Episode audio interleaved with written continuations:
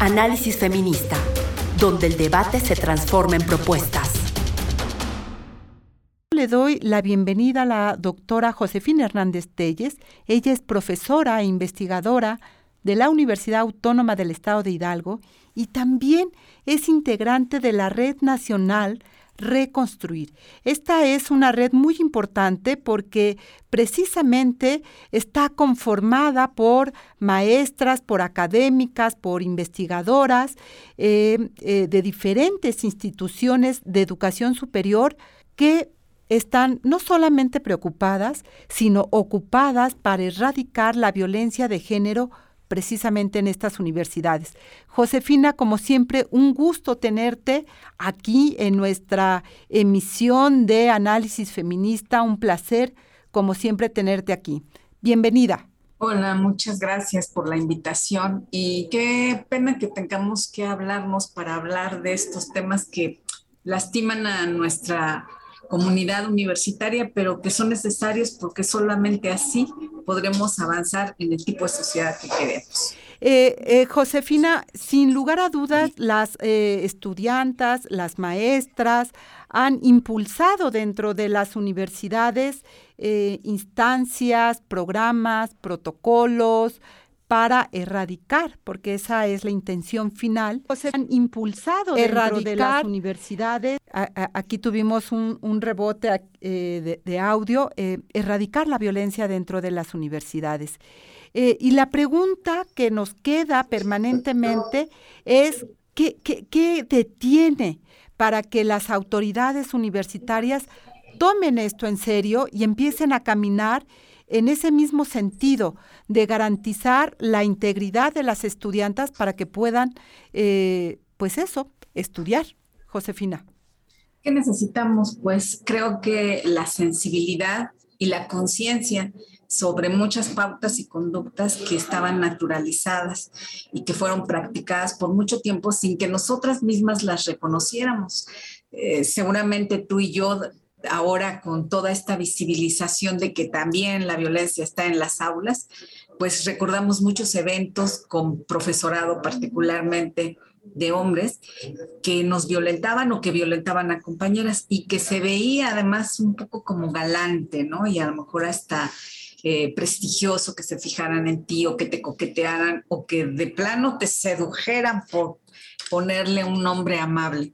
Entonces, eh, pues ¿qué les falta? Pues caminar en torno a una nueva cultura que reconozca que esto no es normal y que nada de eso pues se ha lastimado a mucha gente y que las mujeres hoy no están más dispuestas a, tolerar y a sufrir este tipo de violencia, ¿no? Entonces, bueno, esa es una ganancia de este periodo de vida, de esta última década, pero también es otra factura más que tenemos que hacer que, paguen y que además se concienticen de que realmente eh, violencia es violencia. Claro que no hay ninguna justificación, eh, Josefina, ahorita que hablabas, y lo que tú señalas, Josefina, de cómo esto eh, eh, que se ha construido desde las mujeres, esta normatividad para garantizar una vida libre de violencia, pasa por un elemento que lo has eh, mencionado y que me quiero detener, que tiene que ver con la subjetividad.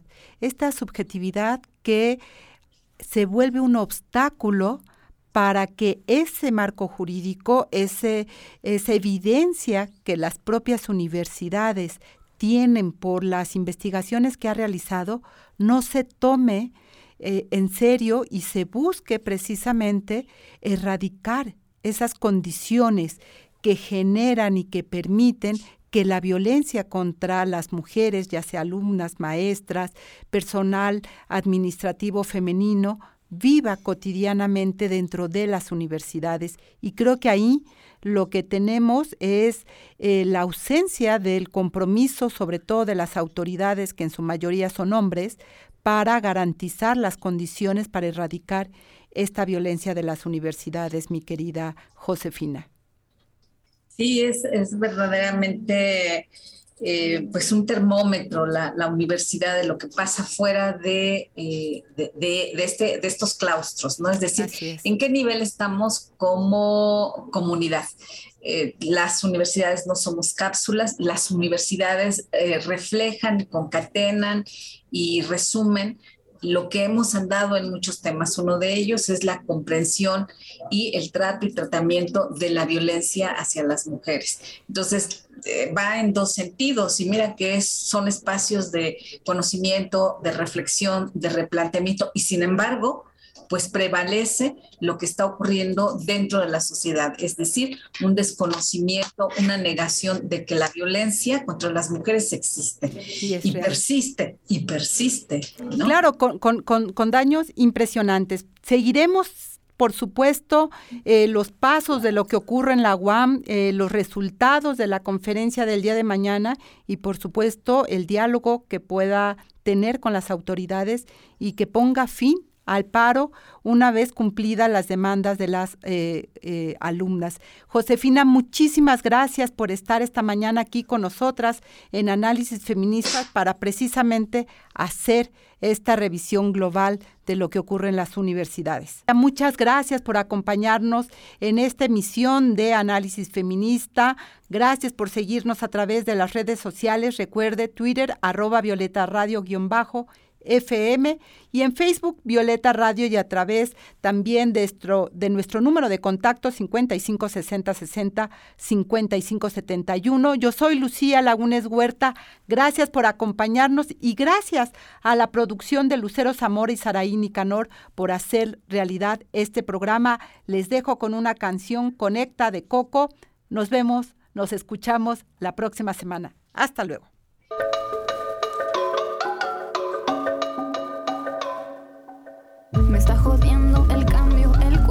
Ese repentino que la mente no entiende. Te va atacando por los puntos ciegos, te va destruyendo cada una de tus capas.